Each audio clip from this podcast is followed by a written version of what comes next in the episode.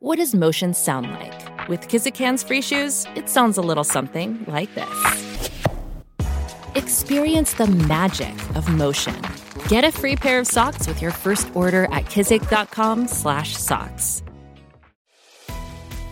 Estamos de vuelta con la revista informativa de Mañana con Americano, junto a Gaby Peroso y Jolly Cuello, por Americano.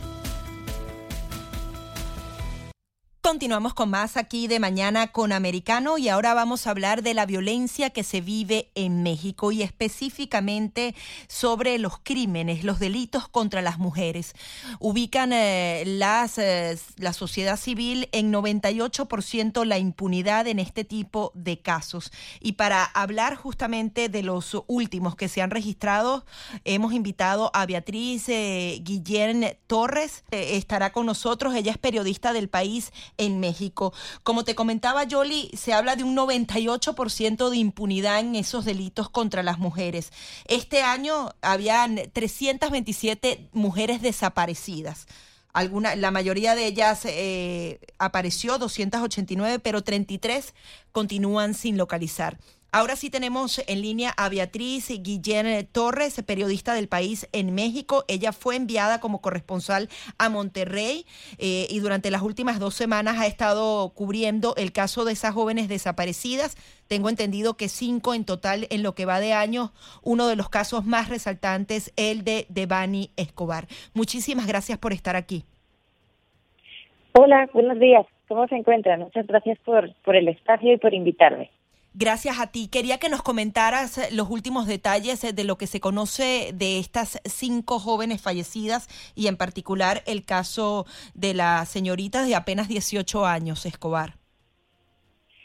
Pues ahora mismo lo que sabemos en, en Nuevo León hay una alerta también por las jóvenes empezó siendo como desaparecidas en lo que vamos de año de desaparecidas, digamos 48 algunas de, de ellas que todavía no se han encontrado son, son muy jóvenes, como de unos de 12 años para arriba, y uno de los últimos casos, pues por desgracia, fue el de, de Escobar, que apareció después de 13 días de búsqueda, apareció, apareció fallecida dentro de, de una cisterna en el Motel Nueva Castilla.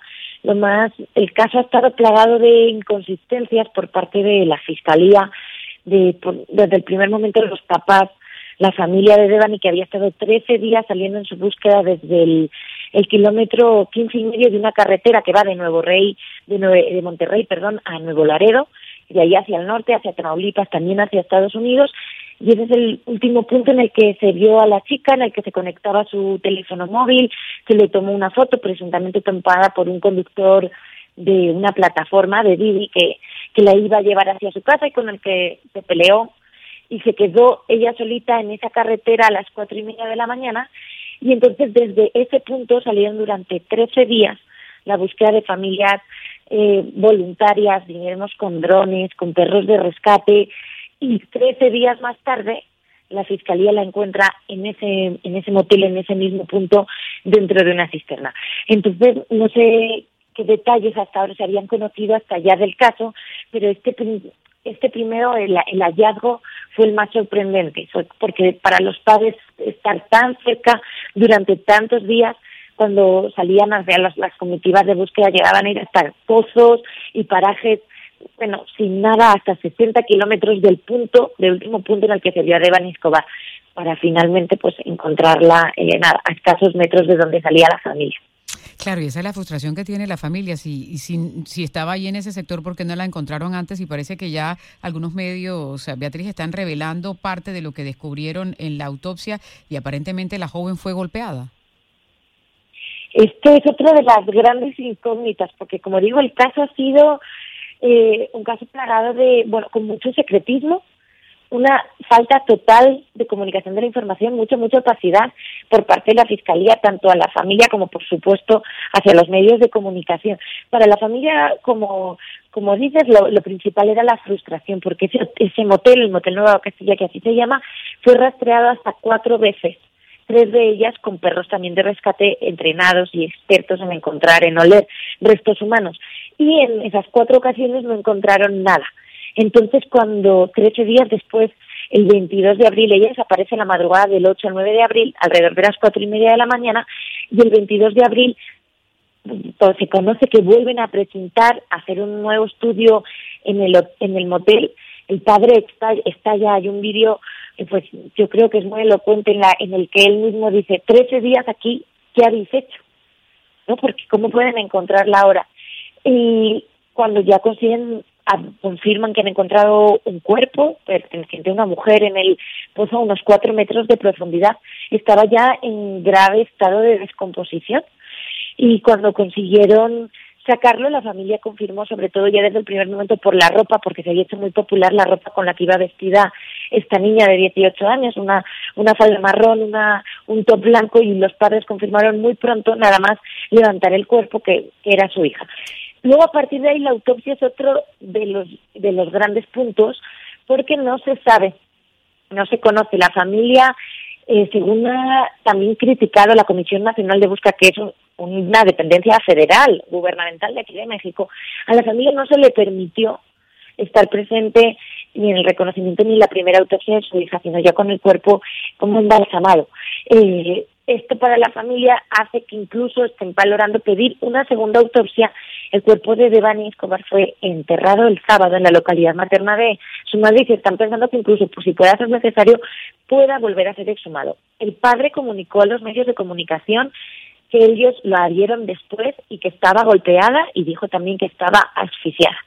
Los padres dijeron en un primer momento, después de ver el cuerpo, que no tenían dudas de que ella había sido asesinada pero la versión oficial de la Fiscalía es que ella ha fallecido por una un fuerte golpe en la cabeza, un fuerte hematoma.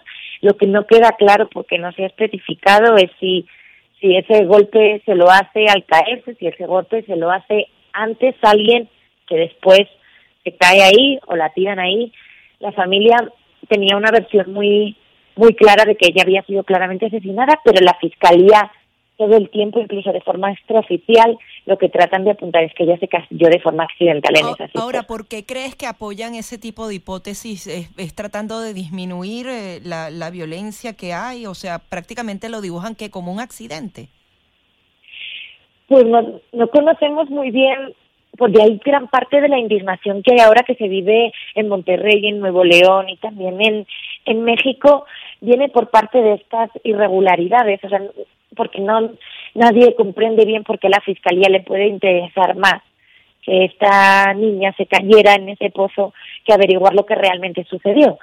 Eh, porque el, último punto en el estado actual que estamos con la investigación, en el Motel Nueva Castilla durante desde que desapareció de Daniel 9 de abril hasta el 22 que se encontró todo el tiempo el, el fiscal Gustavo Adolfo Guerrero aseguró que no había vídeos, no había grabaciones y eso había hecho muy difícil que pese a los rastreos se identificara que ahí había entrado realmente Devani Escobar.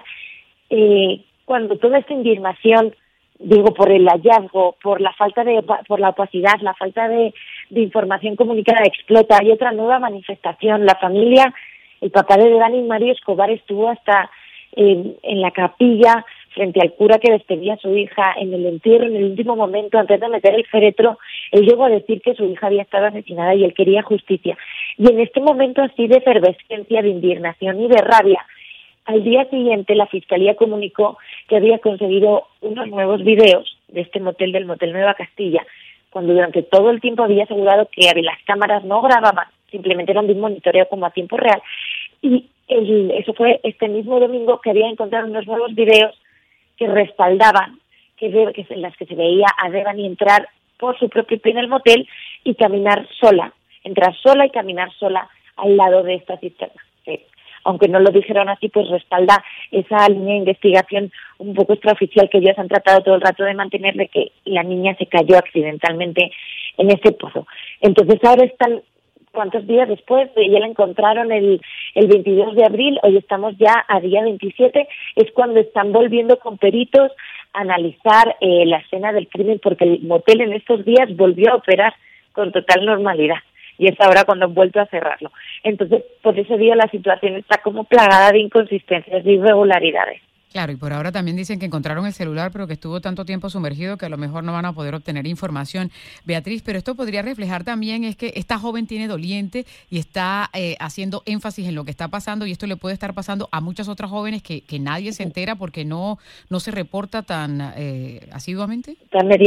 Totalmente, totalmente. Yo creo que, que en este caso de Devani Escobar se juntaron varios factores que hicieron que que se le prestara muchísima atención al caso, una atención mediática y yo siento que se despertó tanto en Monterrey, Nuevo León, como en México, una situación de, de indignación, de rabia, porque no es solo, no solo es Devani. En México desaparecen al día siete mujeres y asesinan otras once. Entonces el caso de Devani era una representación de lo que puede suceder, de lo que está sucediendo en muchas partes del país con muchas otras jóvenes.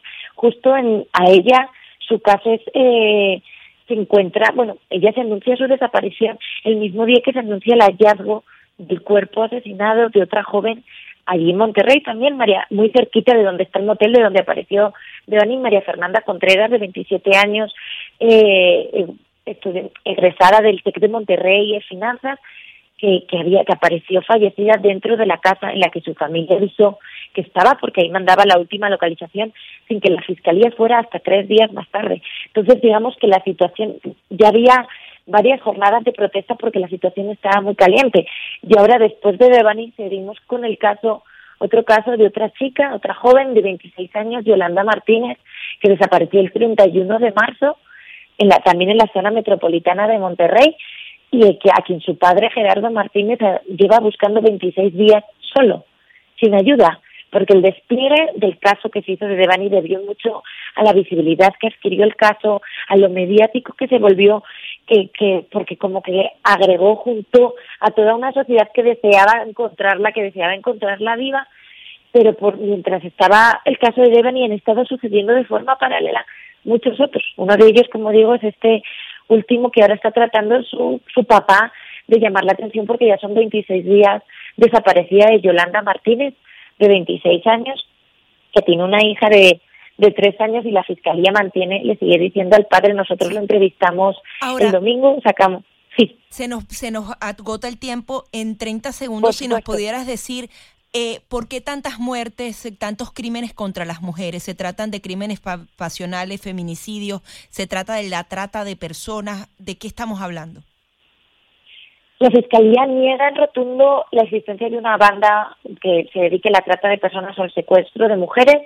La, todo apunta más bien a que es una situación de violencia generalizada, muy descontrolada y que las mujeres siempre nos llevamos en eso la peor parte eso unido a una extrema impunidad que hay en el país, en el que el 95% de los crímenes nunca se resuelven.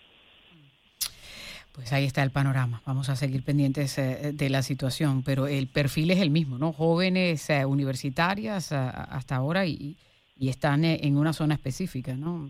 Tienen como una información clave los investigadores si quieren llegar al fondo de todo esto. ¿Hay algún cartel que opera allí en esa zona a propósito, Beatriz?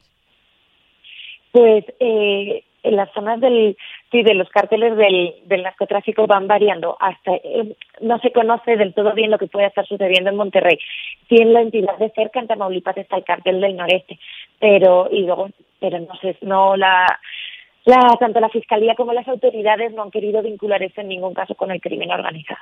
Claro, pues vamos a seguir pendientes de tus escritos y muchísimas gracias uh, por estar aquí con nosotros. Nada, gracias a ustedes y les envío un fuerte abrazo. Igual.